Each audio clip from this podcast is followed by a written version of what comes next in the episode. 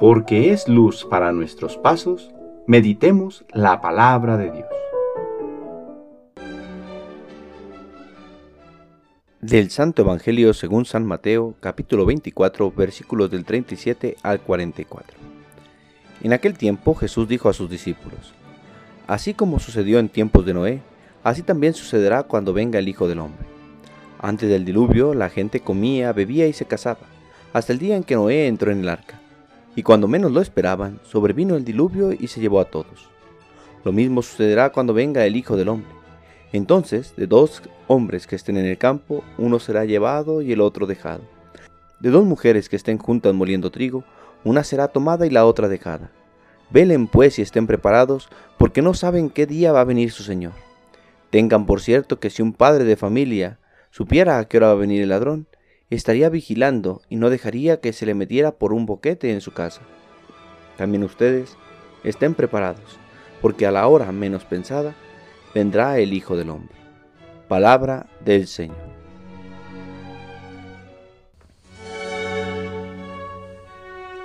Primer domingo de Adviento.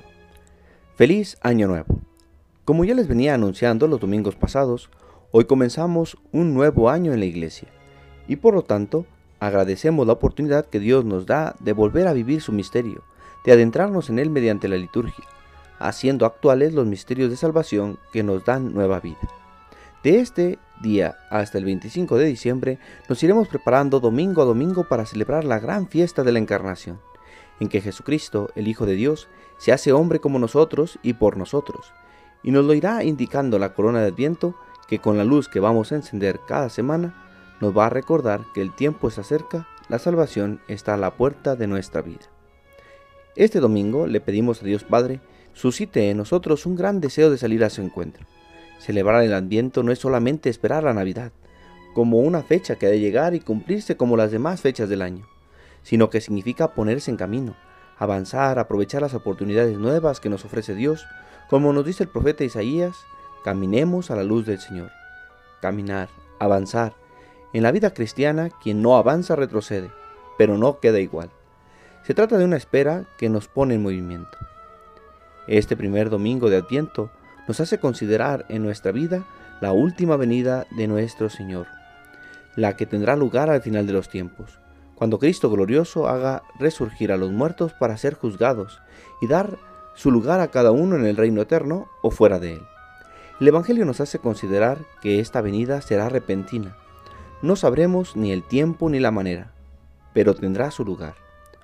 Una situación que nos lleva a reflexionar esta realidad es que el tiempo pasa.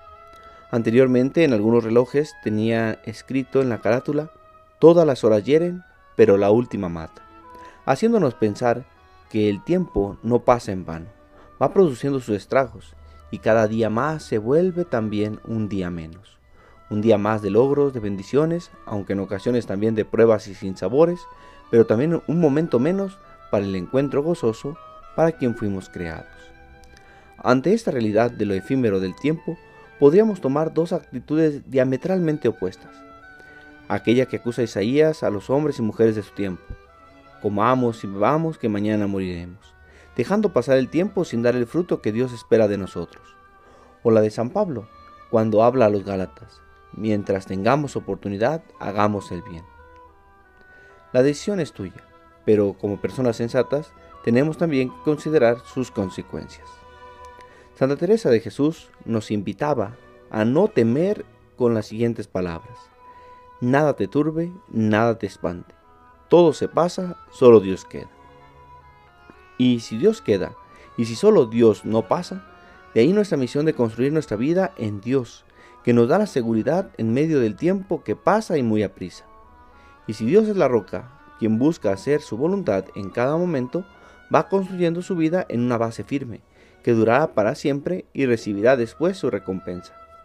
Por lo tanto, la invitación de este domingo de Adviento es a despertar ponernos en marcha y avanzar al encuentro de quien nos da la salvación. Va dirigida a la gran espera del Señor en nuestra vida, al gran encuentro para el que San Pablo hoy nos insiste en vestirnos de las obras de la luz, viviendo como en pleno día, con dignidad. El Señor esté con ustedes. La bendición de Dios Todopoderoso, Padre, Hijo y Espíritu Santo, descienda sobre ustedes y les acompañe siempre.